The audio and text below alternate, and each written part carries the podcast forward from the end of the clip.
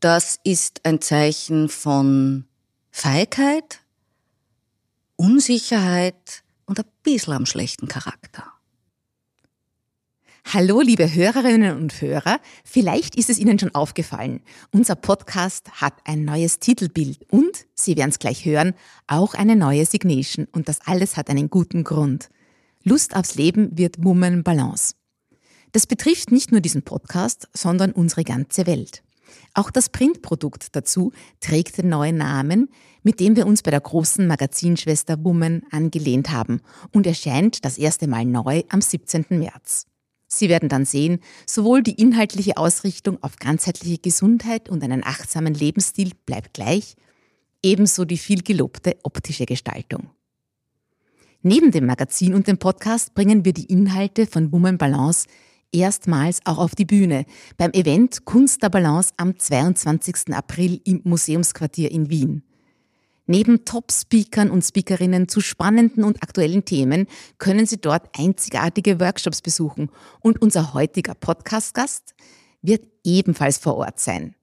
Wir freuen uns, Sie wie bisher oder vielleicht sogar noch mehr als gewohnt zu inspirieren, zu überraschen, zu begeistern und hoffen, dass Sie uns auf der Reise in die neue Welt von Woman Balance begleiten. Mit nach wie vor unheimlich viel Lebenslust. Zeit zum Reden. Woman Balance. Der Podcast zum Magazin. Mit spannenden Gästen zu den Themen ganzheitliche Gesundheit, Spiritualität und Persönlichkeitsentwicklung. Inspirationen zum Hören und Leben. Zeichen setzen, den Mund aufmachen und Haltung zeigen. Schauspielstar und Produzentin Katharina Stemberger appelliert im Gespräch mit Chefredakteurin Christine Pelzel-Scheruger für mutiges Handeln und Zivilcourage. Und welche Menschen und Erlebnisse sie geprägt haben. Wir starten gleich. Zuvor noch ein kleiner Hinweis. Ich freue mich sehr, dass die beliebte österreichische Frauengesundheitsmarke Gynial wieder Partner unseres Podcasts ist. Nach dem Jingle geht's schon los. Sprechen Sie mir nach. Ich bin immer noch heiß. Es kommt nur in Wellen. Ich bin immer noch heiß. Es kommt nur in Wellen. Bleiben Sie unverwechselbar auch in den Wechseljahren. Menogenial Plus unterstützt Sie mit effektiven Mikronährstoffen, ganz ohne Hormone. Menogenial Plus, jetzt in Ihrer Apotheke oder auf genial.com. Hallo und herzlich willkommen, liebe Hörerinnen und Hörer und ganz herzlich willkommen Schauspielerin, Produzentin und UNESCO-Botschafterin Katharina Stemberger. Hallo, danke für die Einladung. Frau Stemberger, Ihr erstes Buch ist soeben in Druck gegangen. Was ist das für ein Gefühl? Es ist sehr aufregend, ähm, aber ich bin jemand, der gern neue Sachen ausprobiert und insofern war dieses Abenteuer wenn auch aufregend, in Wahrheit eh nach meinem Geschmack. Ja, und das passt auch ganz zum Inhalt des Buches. Ihr Buch heißt Courage, warum es sich lohnt anzuecken. Und äh, ich kann jetzt schon sagen, es ist ein tolles Buch. Ich habe in die Fahnen schon ein bisschen reinlesen dürfen. Es ist auch ein Mutmacherbuch, finde ich, und zugleich eine Art Biografie. Wir werden darüber gleich uns ganz ausführlich unterhalten. Zuvor aber noch eine tolle Info vorab in eigener Sache. Katharina Stemberger wird auch als Stargast beim großen Woman Balance Event am 22. April im Museumsquartier in Wien live auf der Bühne zu sehen sein und aus ihrem neuen Buch lesen. Und ich freue mich schon sehr, sehr, sehr darauf. Alle Infos zum Event finden Sie unter woman.at slash balance und in unseren Show Notes. So, Frau Stemberger, man muss Sie ja nicht groß vorstellen. Sie sind eine der beliebtesten Schauspielerinnen in Österreich. Ihr Repertoire reicht von der Fernsehunterhaltung, Stichwort Winzerkönig, Tatort schnell ermittelt oder Sokolinz, über Charakterrollen, ich sag Winzerkönig, äh, Entschuldigung, Brennendes Herz oder der Bockerer, bis hin eben zu Bühnenauftritten. Aber eigentlich haben Sie ja Cello studiert am Konservatorium in Wien. Spielen Sie das heute noch? Ähm naja, ab und zu, und das ist ein bisschen das Problem, wenn man ein Instrument mal richtig äh, gelernt hat, und ich habe das mit dem Anspruch äh, lernen dürfen, dass, dass, dass ich das beruflich ausübe, ist, dass wenn man dann nur ab und zu Zeit hat, äh, stellt man vor allem fest, was man alles nicht mehr kann. Also ja, ab und zu. Also sind Sie doch ein bisschen so eine Perfektionistin. Naja, äh, also so Soloinstrumente, die, die, die brauchen viel Aufmerksamkeit, die Mhm. brauchen viele Stunden Üben am Tag. Und äh, manchmal denke ich mir, ich beneide Menschen, die so Hobbys haben, wo man einfach leicht zu was zurückkommen kann. Aber gerade äh, Seiteninstrumente vergeben dir einfach nichts, wenn du da große Pausen hast. Also das ist dann manchmal äh, nicht zu erheben, sondern dann ärgere ich mich. Und das mit dem Langmut äh, hoffe ich, dass ich vielleicht noch irgendwann mal lerne, aber habe ich nicht wirklich drauf. Jetzt ist es ja auch so, dass Sie abseits der Bühne und abseits der Leinwand sehr, ich würde mal sagen, umtriebig äh, sind und äh, bekannt für Ihr zivilgesellschaftliches Engagement. Ähm, Sie setzen sich zum Beispiel als UNESCO-Botschafterin für die Impfung gegen Papillomviren ein, also kurz HPV oder eben auch für flüchtende Menschen. Sie waren ja lange Zeit auch Vorstandsvorsitzende des Integrationshauses in Wien und haben dort äh, Seite an Seite mit dem wunderbaren Willi Resetaritz gearbeitet, äh, bis zu dessen Tod vor, glaube ich, ziemlich genau einem Jahr. Genau, sie sind verheiratet und haben eine erwachsene Tochter, Anna, 22 Jahre, die auch in ihrem Buch immer wieder zitiert wird. Und mit diesem Buch wollen sie aufrütteln, wachrütteln, wenn notwendig auch widersprechen. Für wen haben Sie das Buch Courage eigentlich geschrieben? Das ist eine gute Frage und ähm, ich,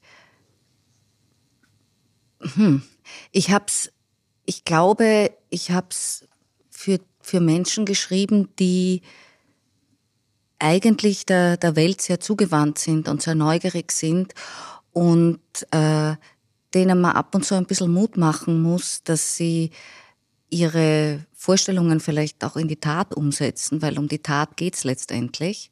Das ist der eine Teil, also sozusagen ähm, meine Generation. Äh, aber ich habe es natürlich, und das wurde mir erst klar, während ich das Buch geschrieben habe, natürlich auch für die Generation meiner Tochter mhm. geschrieben, weil ich glaube, wir kommen auf diese Welt, wir sind eine Zeit lang da. Ich glaube sehr an, an Staffelübergaben und, und so tragen wir gewisse Themen, die uns wichtig sind, eine Zeit lang und dann geben wir sie weiter. Also an diese Rhythmen glaube ich sehr. Also sowohl für unsere Generation wie eigentlich dann auch schon für die nächste. Ähm, es ist schon ein Appell, Ihr Buch, ähm, Courage, couragierter zu handeln, würde ich mal meinen, oder? Ja, Appell, Appell ist immer so mit dem moralischen Zeigefinger.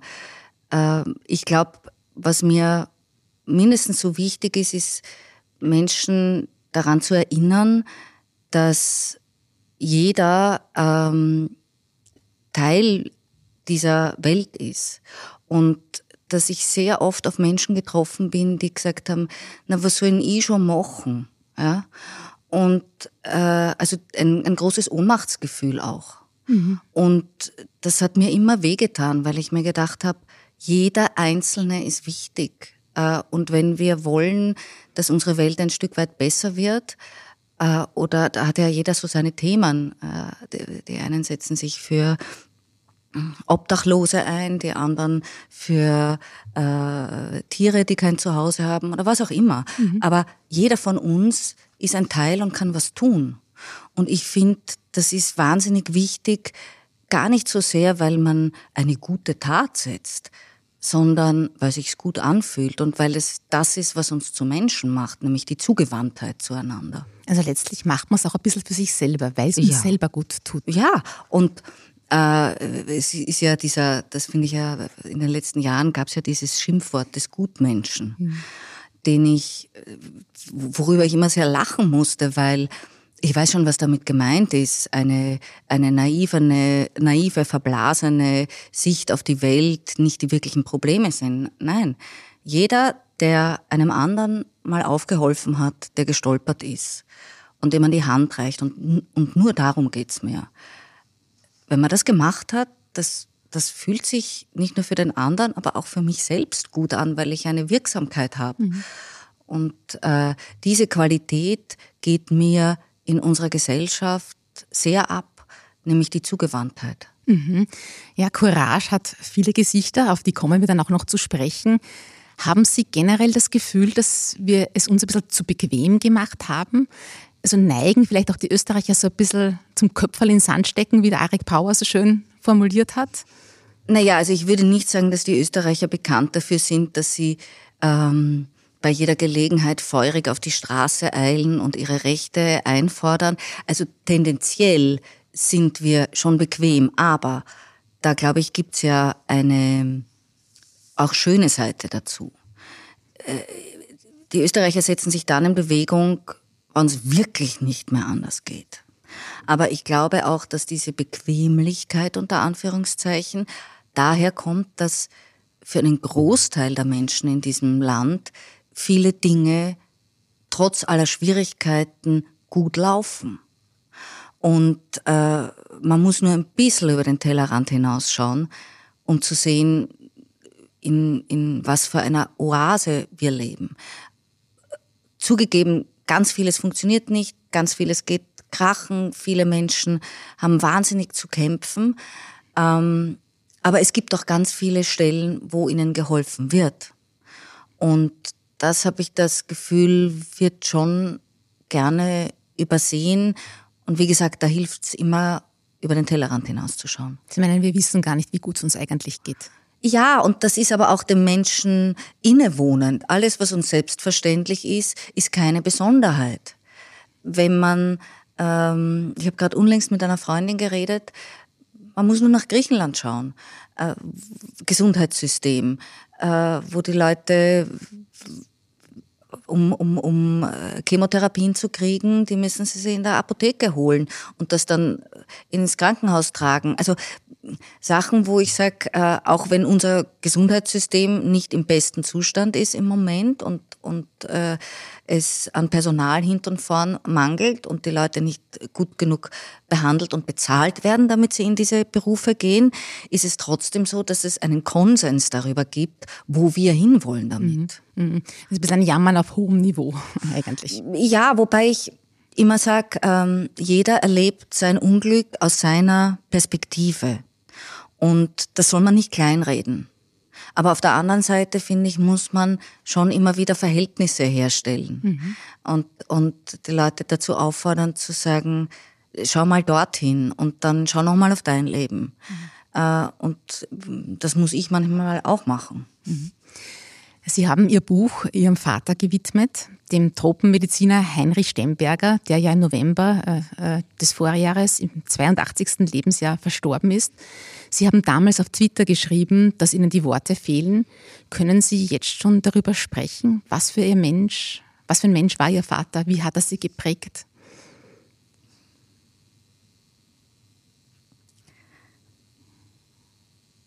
Das ist noch immer schwer.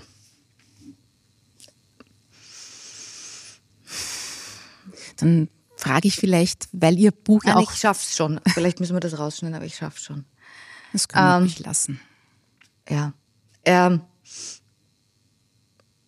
das Interessante war, dass er, dass er hat einen, einen kurzen, aber, aber heftigen Leidensweg und, und das war, während ich das Buch geschrieben habe.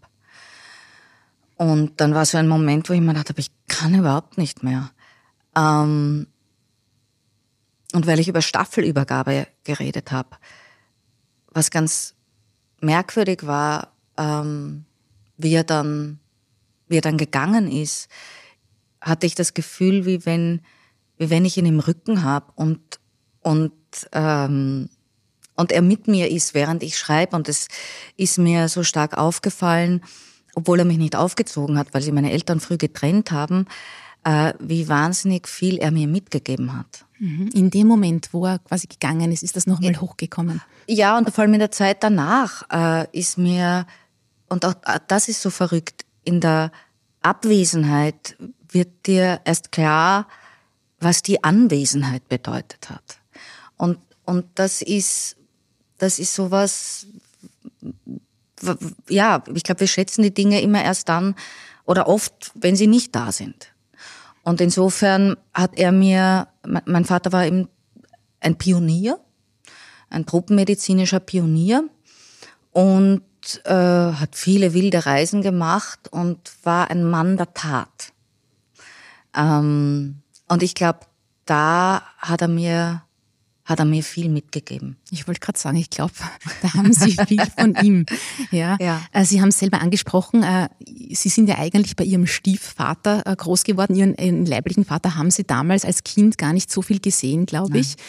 Vielleicht ganz kurz zur Erklärung. Ähm, Ihre Mutter ist ja Sängerin und Schauspielerin Christa Schwärzig, ja, mit dem Komponisten Kurt Schwärzig verheiratet und ihre ältere Schwester Julia Stemberger, auch Schauspielerin, ähm, und da gibt's noch eine älteste Schwester. Und da gibt's noch eine älteste Schwester. Genau. Genau. Und was ich jetzt eigentlich fragen wollte, äh, wie war diese Kindheit in dieser Künstlerfamilie? Sie sind ja auch so quasi in den 70er Jahren groß geworden. Wir haben kurz eingangs schon darüber gesprochen. Eine auch für mich prägende Zeit. Wir haben beide Karl May Bücher gelesen.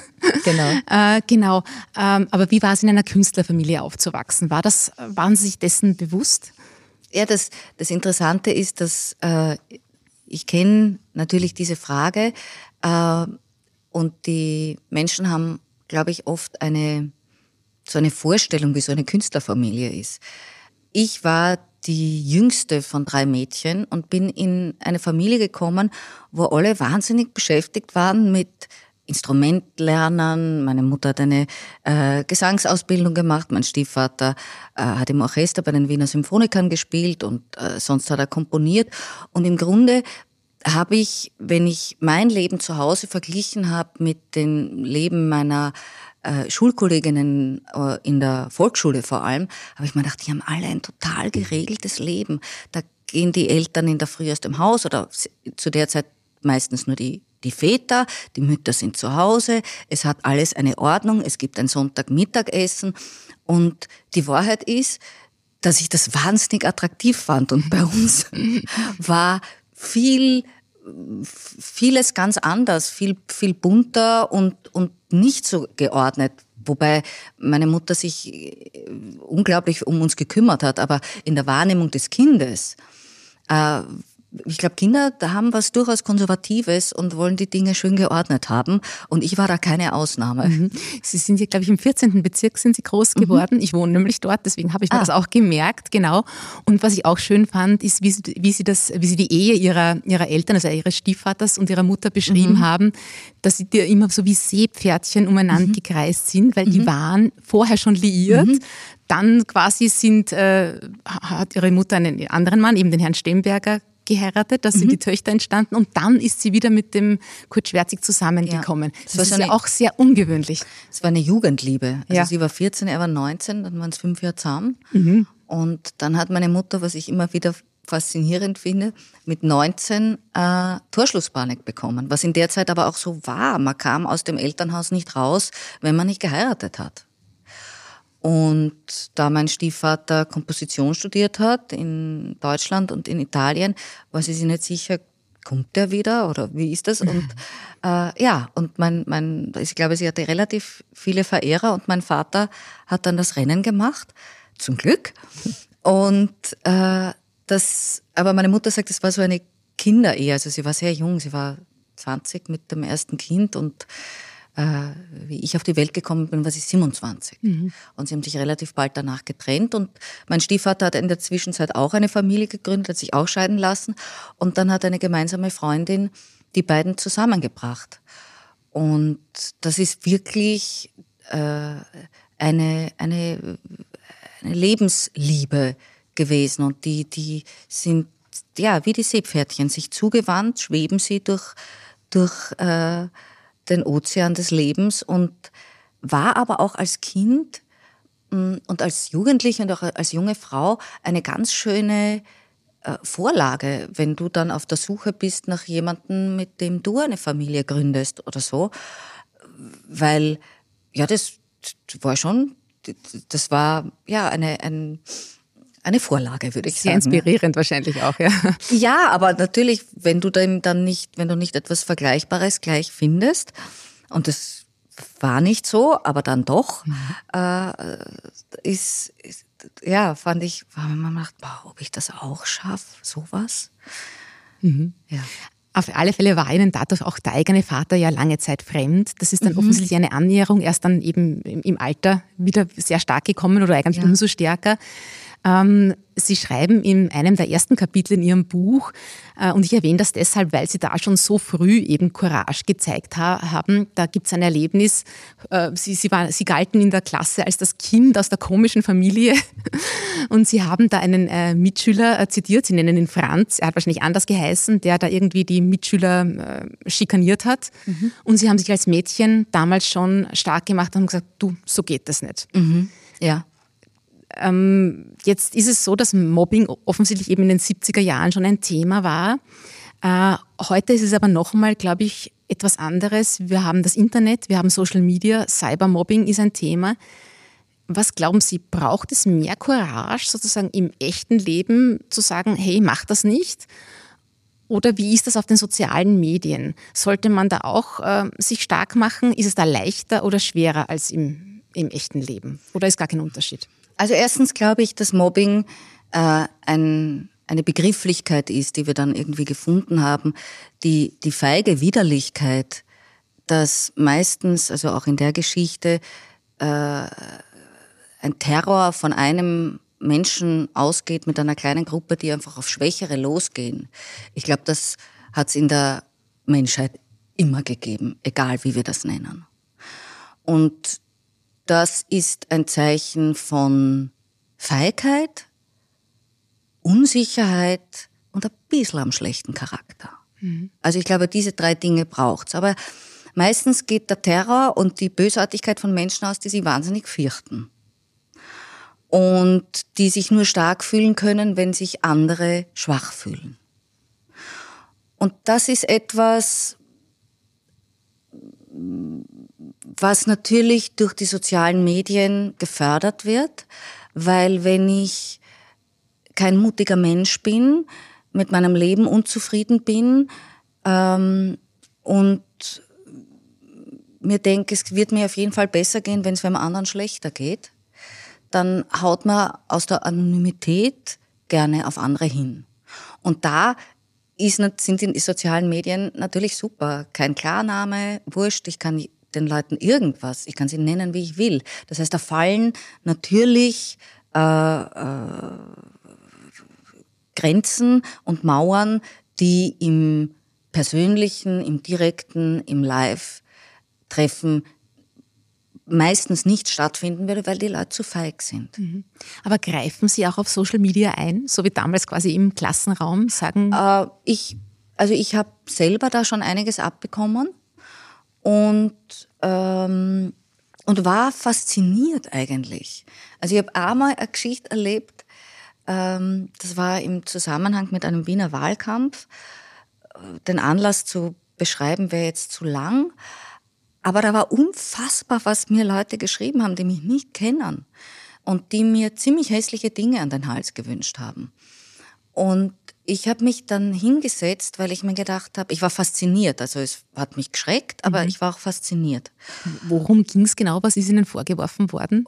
Äh, ich habe Flüchtlingsengagement oder? Nein, ich habe einfach gesagt, dass das, weiß ich nicht, das müssen wir da, oder ja, ich, ich sage es einfach. Es ging darum, dass ähm, Wiener Wahlkampf war und ich die Theorie aufgestellt habe, dass Menschen, die die FPÖ wählen, aus, drei, aus einer von drei Gruppen bestehen müssen.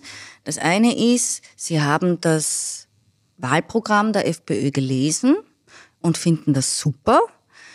Dann äh, sind sie rechtsextrem. Das zweite ist, sie haben das Programm gelesen, stimmen damit nicht überein, denken sich aber, sie wollen irgendwie doch auch was sagen und so und ein bisschen protestieren, dann sind es Opportunisten. Oder sie haben das Wahlprogramm nicht gelesen und wählen sie trotzdem, dann sind sie Trotteln. Und das war auf Twitter oder? Nein, das war auf Facebook. Auf Facebook. Mhm. Und man, man zeige mir die vierte Gruppe, weil ich es wirklich verstehen wollte. Und da sind also die Wogen hochgegangen und ich habe gesagt, ich, ich suche hier auch einen Diskurs, erklärt es mir. Mhm. Aber sagt es mir nicht, ihr wisst nicht, was ihr tut.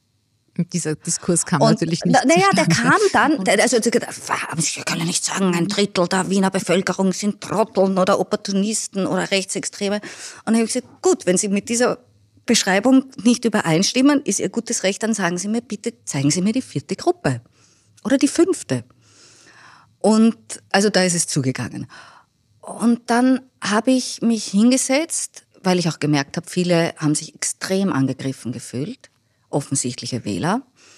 Und habe, äh, und die haben dann gesagt, sie, weiß ich nicht, sie sind ein blödes und wir wünschen ihnen den Tod und was auch immer. Also da kommen Also heftige bis hin Dinge. zu Drohungen ja, eigentlich. absolut, absolut. Aber angezeigt haben Sie niemanden. Naja, noch nicht. Ja. Damals. Sondern ich habe mich hingesetzt und habe jedem Einzelnen begonnen zu antworten. Oh Gott, ja. Mein Mann, das war, ich bin in einen Rausch gekommen, das hat eineinhalb Tage gedauert. Mein Mann ist neben mir gestanden und hat gesagt, bist du bescheuert? Habe ich gesagt, na gut, ich habe das ausgesendet, das ist zurückgekommen, damit muss ich mich jetzt mal auseinandersetzen. Und habe jedem Einzelnen mit sehr geehrtem Herr oder sehr geehrte Frau, manchmal wusste ich ja nicht, weil nicht klar war, sie schreiben, ich bin ein blödes Arschloch. Das war ein öffentlicher Diskurs. Also Sie haben da öffentlich geantwortet, ja. Mhm. okay, was genau meinen Sie? Und habe einfach versucht, mit jedem Einzelnen ein, einen Dialog zu führen, weil ich auch gemerkt habe, ich habe viele von denen verletzt. Und das war nicht wirklich meine Absicht, aber das, was ich gefragt habe, habe ich schon gemeint. Und das Interessante war, dass die, die besonders grauslich geschrieben haben, also ich würde sagen, ein, ein, ein Drittel ist sofort verschwunden. Ein Drittel hat ähm, sich entschuldigt für die Beschimpfungen, die sie mir zukommen lassen. Und ein Drittel war fähig, eine Zeit lang etwas zu diskutieren, wobei das, also die sozialen Medien sind ja auch nicht wirklich dazu angetan, ein Gespräch zu führen. Und ich muss dazu sagen, das ist acht Jahre her. Heute würde ich das nicht mehr machen. Und zwar auch aus der Erfahrung heraus, dass äh, die sozialen Medien die Spaltung in unserer Gesellschaft so vorangetrieben haben und es ein Gift ist. Das heißt, ich habe auch gelernt, ich mache das nicht mehr. Aber wenn ich angefeindet wäre, und das findet statt wegen irgendwas, was ich in der Öffentlichkeit sage, äh, diese Dinge gehen mittlerweile an den Rechtsanwalt. Und zwar ganz schnell. Weil das, glaube ich, ist schon etwas, wo man auch sagt, okay, also wo ist meine Grenze? Und ich muss nicht, ich beschimpfe ja auch niemanden, der nicht meiner Meinung ist oder wünsche ihm den Tod. Oder sag, ich will, dass deine Familie verreckt. Also das, da, da, da, da wird es dann schwierig. ja. Gleich geht's weiter. Zuvor haben wir noch ein Gewinnspiel für Sie. Wenn Sie das neue Buch Courage, warum es sich lohnt, anzuecken, von Katharina Stemberger gewinnen möchten, können Sie sich ab sofort zum Gewinnspiel anmelden unter womanbalance.at. Wir verlosen drei Exemplare. Dialoge, weit erfreulichere, führen Sie ja auch mit Ihrer Tochter in Ihrem Buch äh, zu Beginn jeden Kapitels. Da, das klingt dann so, äh, wenn die Tochter Sie fragt, wo warst du mit 20? Auf Demos. ja, jetzt meine Frage, tickt die junge Generation anders und sind sie feiger oder mutiger wie wir? Was glauben Sie? Ich glaube, die ticken vollkommen anders. Ich glaube auch, dass die eine vollkommen andere Situation vorfinden, wie wir sie hatten, in vielen Punkten. Erstens einmal sind viel mehr Menschen auf dieser Erde, viel mehr Menschen, als ich jung war. Ähm, und alle müssen irgendwie einen Platz finden. Und die Selbstverständlichkeit, mit der wir irgendwie wussten, ah, irgendwas wird sich schon finden, ich glaube, diese Selbstverständlichkeit haben sie nicht mehr. Das ist das eine. Das andere ist, dass sie einen Planeten erben, äh, auf den wir nicht rasend gut aufgepasst haben. Ob äh, weil wir es nicht besser wussten oder weil wir, weil es uns nicht wichtig war oder also ich glaube, das ist immer so eine Mischung. Ich glaube, das ist sehr beunruhigend für die für die junge Generation. Und manchmal habe ich das Gefühl, sie haben auch so viele Möglichkeiten, dass das Problem manchmal darin besteht, welche ergreife ich denn? Mhm. Aber wie würden Sie es vom Engagement äh, einsetzen? Also wir haben äh, zuvor schon gesprochen, Sie waren in der Hainburger Au, haben die besetzt, äh, haben da gegen die Atomkraft, äh, gegen Wasserkraftwerke äh, äh, demonstriert, ähm, die Au besetzt. Heute gibt es Fridays for Future. Sehen Sie da, ist es eine ähnliche Bewegung? Worin unterscheidet sie sich oder was so quasi, wie ist das Engagement der Jugendlichen? Würden Sie sagen, ähm, das hat sich geändert oder ist weniger geworden oder ich, anders? Naja, ich komme da noch einmal zu dem zurück. Das Problem ist auch, dass im Gegensatz zu uns, ja, äh, Hainburg war greifbar. Hainburg war vor der Tür. Da konnte man hingehen und etwas tun. Und wie meine Tochter gesagt hat, ja, aber der äh, Klimawandel ist nicht so greifbar und doch muss man was tun. Und durch die sozialen Medien werden die bombardiert mit Katastrophen auf der ganzen Welt 24-7. Mhm. Das heißt, wo greife ich hin? Wofür setze ich mich ein? Mhm. Äh, und, und deswegen glaube ich, dass Friday for Futures, ähm, Friday for Future äh, so eine, eine gute, eine gute Möglichkeit ist, sich zusammenzutun, weil das Entscheidende bei jeder Form des Protests ist, dass ich Gleichgesinnte finde. Und äh, da sich ganz viel der Kommunikation auch der Jungen in den sozialen Netzwerken abspielt, aber letztendlich müssen wir ja die Dinge analog auf den Boden kriegen. Und so vernetzt sie sind im Internet, so schwierig habe ich manchmal das Gefühl, tun sie sich äh, analog sich zu finden. Mhm. Und das ist ja die Absurdität. Wir haben, wir haben die größten Möglichkeiten, miteinander zu kommunizieren und es gibt die größte Vereinzelung. Äh, das, das ist so ein Paradoxon, dass ich, dass ich bestaune und noch nicht wirklich mir einen Reim draus machen kann. Aber Sie gehen eigentlich davon aus, dass unsere Generation mehr Eigenwirksamkeit hatte oder mehr, mehr, mehr das Gefühl hatte, ich kann was bewegen. Das Glaube ich schon. Mhm. Es ist nämlich sehr interessant, eine wirklich ganz brandaktuelle Studie äh, aus dem Pragmaticus. Äh, die haben Jugendliche untersucht, 16- bis 29-Jährige aus Österreich, Deutschland und der Schweiz, wie die so in die Zukunft blicken. Und ähm, das Fazit ist irgendwie anders, als es das Klischee von einer dünnhäutigen Generation vermuten ließe, zeigt sich die Jugend durchaus mutig und kämpferisch. Allerdings haben die Jungen das Vertrauen in den Staat verloren und sehen sich eher, so wie Sie das eigentlich gesagt haben, als zurückgezogene Einzelkämpfer. Also ja. Es fehlt vielleicht noch diese, diese, diese. Ähm, ich glaube, das ist keine, also da muss ich noch ein Stück ausholen. Ich glaube aber auch, ähm, wenn ich mir die letzten 20, 30 Jahre anschaue, wenn ich mir anschaue, was für Werte in unserer Gesellschaft hochgehalten werden, dann geht es darum, dass du Leistung bringst, dass du der Schnellste oder die Schnellste bist, dass du bereits im Volksschulalter wissen musst, welche Fähigkeiten du hast und wo du dann an allen vorbeiziehen wirst. Das ganze Leben ist wie ein Skirennen.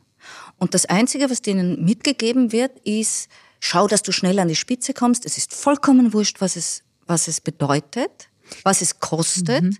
Das heißt, es sind äh, die anderen nicht im Blick, weil es geht nur um deinen Erfolg.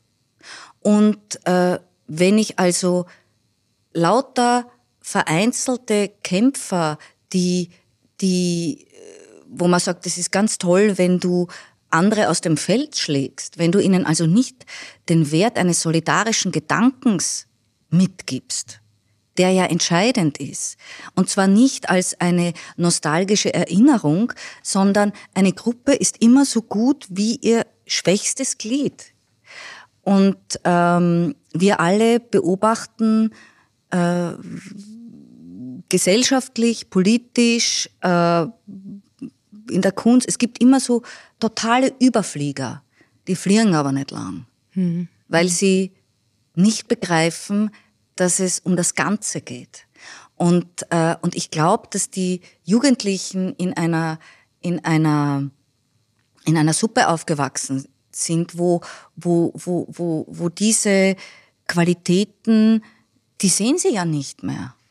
Es ist ein, ein äh, ja, letztendlich auch ein, ein wirtschaftlich neoliberal gedachter äh, äh, Sukkus.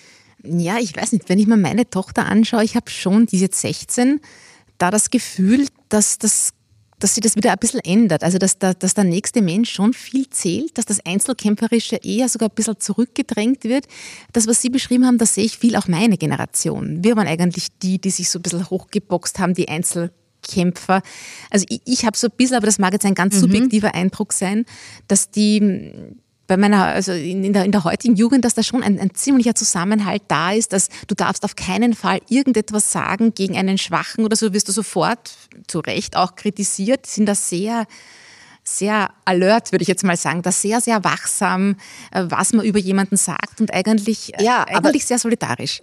Ja, sie sind, also äh, was man sagen kann und was man nicht sagen kann, äh, das finde ich auch wichtig und ich finde auch die Aufmerksamkeit da wichtig. Aber, aber sozusagen das, was wir, dieses sich finden äh, und sich, sich zusammentun, da habe ich das Gefühl, äh, sind sie, und ich meine, da brauchen wir jetzt über die Jahre der Pandemie nicht mhm. reden, das hat mhm. die Situation nicht verbessert. Mhm. Aber da habe ich manchmal das Gefühl, zumindest in den Gesprächen, die ich führe, dass so eine große Bewegung ähm, da, da, da weiß ich nicht, da fehlt, fehlt dann hm, vielleicht manchmal, der, der, vielleicht ist es auch noch nicht der richtige Moment, mhm. aber deswegen finde ich Friday for Future einfach extrem, eine extrem äh, schöne Ausformung und da sind viele unterwegs. Und ich habe auch das Gefühl, sie sind total dankbar, dass es eine Möglichkeit gibt, ihre Stimme zu erheben. Mhm. Ist zumindest einmal ein, ein, ein guter Anfang, genau. Äh, sie haben sich so viel und vielerorts engagiert. Also ich erwähne jetzt nur Budapest äh, 2015, Sie waren auf Lesbos. Ähm, manchmal war das Engagement sehr, sehr riskant und gefährlich. Ähm, wo sind da Ihre Grenzen? Oder haben Sie die manchmal sogar überschritten?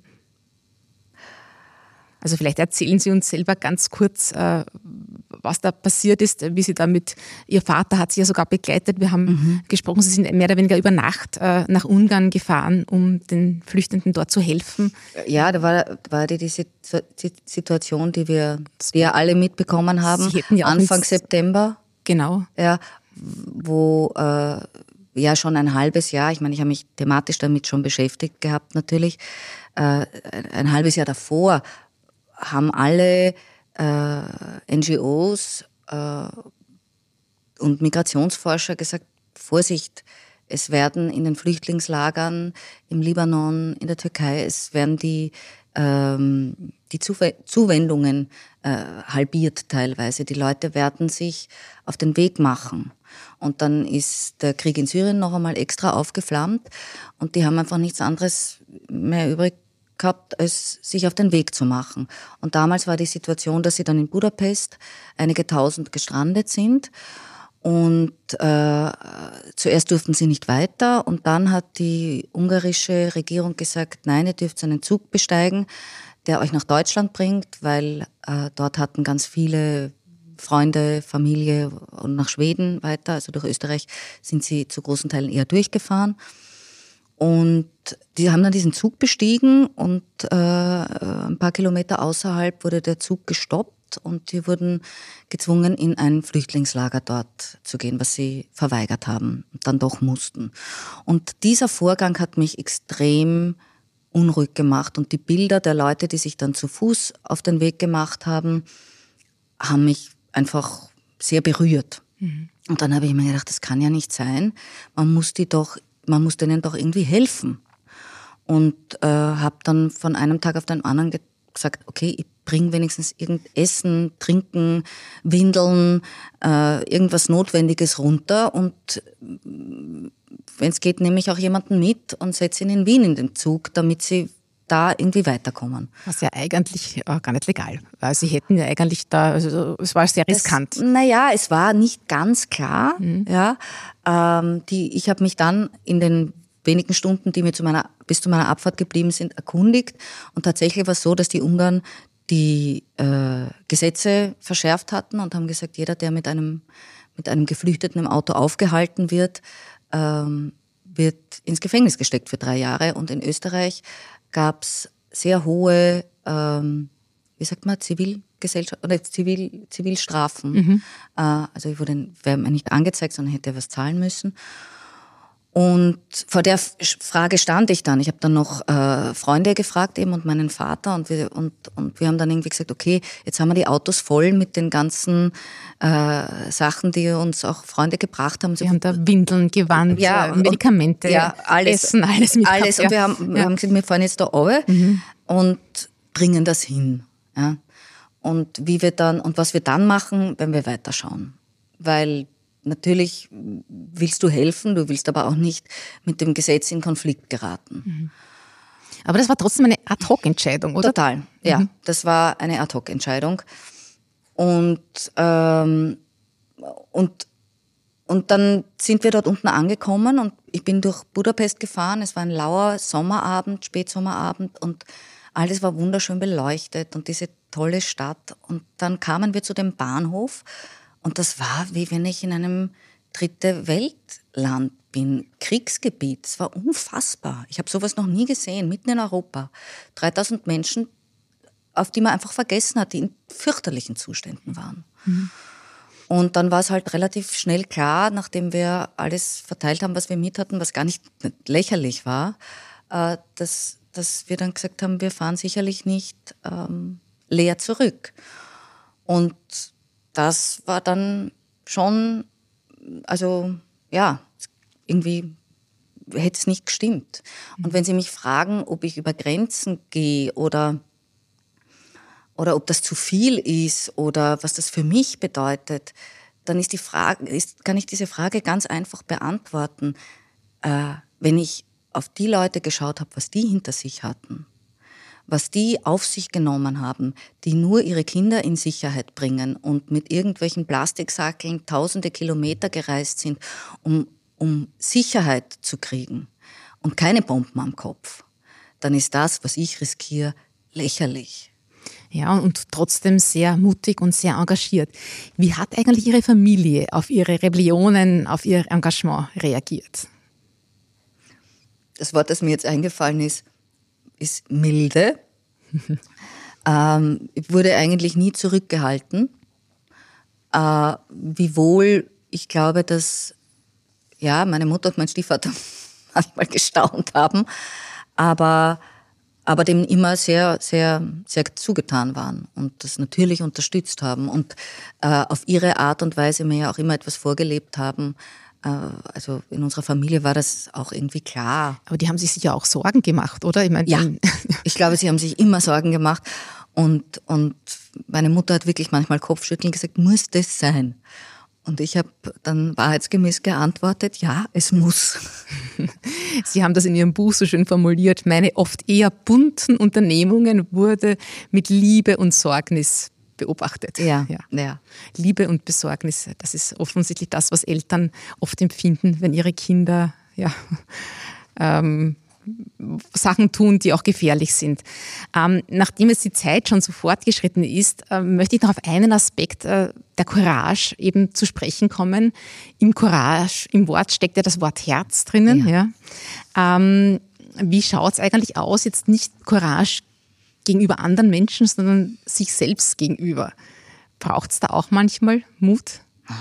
Das ist, das ist sicherlich die größte ähm, Erkenntnis auch der letzten Jahre für mich gewesen, auch in meinem Engagement, dass, dass es ja manchmal fast leichter ist, jemandem anderen zu helfen, als sich selbst zu helfen als sich in der gleichen Sorgfalt sich selbst zuzuwenden. Und das habe ich, also das habe ich richtig ähm, mühsam lernen müssen und äh, bin auch persönlich in Situationen gekommen, wo ich, wo ich einfach gemerkt habe, ich gehe über meine Grenzen und ich passe nicht auf mich auf. Und irgendwann schreit dann auch der Körper und sagt, jetzt hörst du aber auf. Mhm. Also da, ich, ich durfte viel lernen. Und, äh, und dafür bin ich auch total dankbar. Aber sich selbst zu begegnen und sozusagen ähm, sich selbst zu retten, ist, ist mindestens so notwendig. Weil sonst hat man kann man wem anderen auch gar nicht so gut helfen. Ich wollte gerade sagen, zuerst muss man trotzdem immer noch auf sich selbst schauen, damit man dann gut auf andere schauen kann. Ja. Ähm, aber da haben, hat sich offensichtlich bei Ihnen auch einiges geändert. Also Sie schauen jetzt besser auf sich als früher. Ja, absolut. Äh, und äh, das, das führt aber wieder dazu, dass ich natürlich dann wieder mehr Kraft habe. Dann habe ich wieder viele lustige Ideen. Also, aber der, der Kreislauf ist ein gesünderer geworden, würde ich sagen. Und was gibt Ihnen Kraft? Was sind so Ihre persönlichen Kraftquellen? Was sind meine Kraftquellen? Ähm, das Erste, was mir einfällt, ist meine Tochter, mein Mann. Ich glaube, ich glaub, was mir Kraft gibt, ist äh, die, die tiefe Hoffnung, dass, dass wenn wir uns alle an den Händen nehmen äh, und auf uns schauen, wir diese Welt tatsächlich ein Stück weit besser machen können in der Zeit, wo wir da sind. Ich glaube ganz, ganz stark daran, an diese Transformationskraft, die auch in der Zivilgesellschaft und in jedem Einzelnen liegt. Und ähm, die muss man nur, ja, ich glaube, einfach sehr ans Mut machen. Also Sie glauben auch sehr an die Kraft des Miteinander. Ja, und, und ich glaube, dass, dass ähm, zum Beispiel Hoffnung mhm. ein unglaublicher Motor ist. Es ist auch Wut ein unglaublicher Motor. Äh, das sind alles gute Trägerraketen, um, äh, um andere und, und, und, und gute und heilende und äh, ähm, schöne Gedanken in die Welt zu tragen. Was aus Ihrem Buch auch so stark hervorkommt, das ist bei Ihnen so dieses Jetzt erst recht. Und weil Sie gerade Ihre Tochter auch als Kraftquelle äh, erwähnt haben, sie wurde ja 2001 geboren, ein Jahr nachdem bei Ihnen Gebärmutterhalskrebs festgestellt wurde. Und das war auch ein bisschen so eine erst recht, jetzt erst recht, jetzt möchte ich aber erst recht ein Kind. Oder war das nicht so? Naja, es war eher weil, so, dass dass es nicht klar war, ob ich überhaupt noch die Gelegenheit habe. Ja, werde. eben, und aus dieser Situation und, äh, heraus, oder? Ja, gar nicht so erst recht, sondern ich hatte das eigentlich viel später geplant. Und plötzlich stand ich mit 30 äh, vor der Situation, äh, okay, äh, vielleicht gibt es kein später, vielleicht gibt es nur ein Jetzt. Also mach es jetzt. Und gut was. Ja, weil der Krebs konnte gut äh, beseitigt werden ja. und, und Sie haben sich ja seitdem, machen Sie sich auch stark für Gebärmutterhalskrebs, für die Impfung. Äh, ja. Und das ist Ihnen offensichtlich ein Anliegen. Was möchten Sie da den Frauen sagen? Lassen Sie sich impfen. Es ist eine Impfung, äh, die vor dem Krebs schützt und bitte rechtzeitig zum Gynäkologen gehen. Oder was wäre da Ihr Appell? Naja, ich bin überrascht. Jetzt ist es vielleicht weniger, aber damals kann ich mich erinnern und, und immer wieder bin ich auf Frauen getroffen, die nicht in einer ganz großen Selbstverständlichkeit und Regelmäßigkeit zum Frauenarzt oder zur Frauenärztin gehen. Also dass das einfach zu einer Routine dazu gehört. Und äh, kurz bevor die Impfung auf, auf den Markt gekommen ist, die tatsächlich, wenn das eine gute Durchimpfungsrate gibt, sowohl bei den Mädchen wie bei den Buben, mhm. äh, es äh, eine, eine Krebsart ist, die wir vermeiden können. Und das ist die zweithäufigste äh, Krebsart, an der Frauen sterben. Also ich habe das natürlich auch als Tochter eines Schulmediziners und als, muss man dazu sagen, äh, ich habe Impfungen immer als, als eine große Errungenschaft gesehen. Ähm, da gedacht, großartig, dass es das gibt, aber äh, kurz bevor die Impfung auf den Markt gekommen ist, ist eine Freundin von mir an Gebärmutterhalskrebs gestorben. Und, ich hab, und die ist nicht gestorben, die ist verreckt. Mhm. Und es ist eine, eine grausliche Art zu sterben. Und äh, ein Grund war, dass sie nicht regelmäßig zum Frauenarzt gegangen ist, oder zur Frauenärztin. Und das ist etwas, wo ich sage, das kann man ja tun. Also das Leben hat ja sowieso so viele Schicksalsschläge, mit denen wir umgehen müssen. Aber das ist eine Möglichkeit, wo wir etwas hin, hintanhalten können. Und das hat auch mit äh, äh, Zuwendung zu sich selbst zu tun. Mhm. Sie, Sie machen die Dinge halt immer dann, äh, sozusagen, Sie machen immer was Großes sozusagen. Bei Ihnen sieht man Ihr Engagement sehr stark. Äh, vielleicht ein Tipp, den Sie noch zum Schluss unseren Hörerinnen und Hörern geben können, ähm, die vielleicht jetzt ein bisschen auch mehr Courage in ihr Leben bringen möchten im Alltag. Was wären denn so Sachen, wo man sagen kann, schau, das kannst du tun, das tut nicht weh, tut anderen gut und dir selber auch. Was wäre denn so ein erster Schritt, um Courage vielleicht zu lernen? Ich glaube, dass es gibt, ähm, lassen Sie mich mit einer Geschichte antworten, die das sehr schön, die auch im Buch vorkommt, die das sehr schön zeigt. Und zwar, es ist die Geschichte vom Teelöffel. Äh, das ist eine, äh, der Amos Oz, ein äh, israelischer Schriftsteller, der 2018 gestorben ist, der hat in, in ähm, Schweden ein Friedensprojekt gegründet. Und da erzählt er folgende Geschichte. Wenn wir eine große Katastrophe sehen, wie zum Beispiel ein brennendes Haus mit Menschen drin, haben wir drei Möglichkeiten zu reagieren. Die erste ist, wir rennen weg, weil es uns Angst macht und überlassen die Menschen ihrem Schicksal. Das zweite ist, wir schreiben einen empörten Brief an den Chefredakteur einer großen Zeitung und beklagen die schlechten Sicherheitsvorkehrungen in diesem Haus. Zu diesem Zweck kann man auch eine Demonstration organisieren. Das dritte ist, ich nehme einen Kübel Wasser und schütte ihn aufs Feuer. Wenn ich keinen Kübel Wasser habe, dann nehme ich ein Glas. Und wenn ich kein Glas habe, dann nehme ich einen Teelöffel. Und jeder hat einen Teelöffel. Und diese Geschichte mag ich deshalb so gern, weil niemand muss ein Held sein. Und es gibt Tage, wo man viel Kraft hat und es gibt Tage, wo man keine hat. Und es gibt mutige Menschen und es gibt ängstliche Menschen. Aber jeder hat einen Teelöffel. Und ich glaube, man muss immer nur diesen nächsten kleinen Schritt sehen, den man gut machen kann, ohne sich zu überfordern. Aber was ganz wichtig ist, dass man nicht das Gefühl hat, dass man nichts tun kann, dass man in einer Ohnmacht gefangen ist. Und das können im Alltag ganz kleine Sachen sein oder man schließt sich einem Verein an oder man spendet etwas oder man tragt jemanden die Sachen haben. Ähm, letztendlich führt es dazu, dass, dass es uns besser geht und dass wir in Kontakt auch kommen. Mhm. Also ich glaube, es geht nicht darum, dass man sich das Hemd aufreißt und drunter ist das große S von Superman, sondern dass man auf sich vertraut und auf seine Kraft vertraut.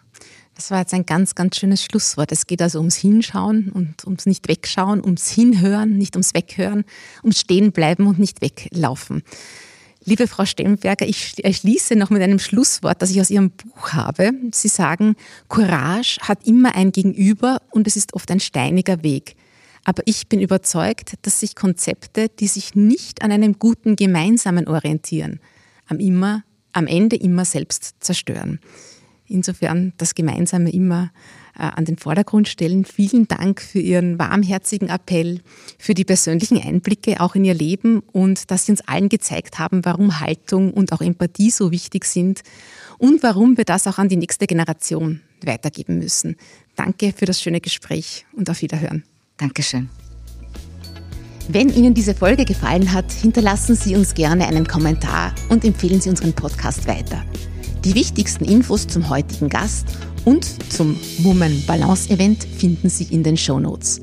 Vielen Dank und auf Wiederhören.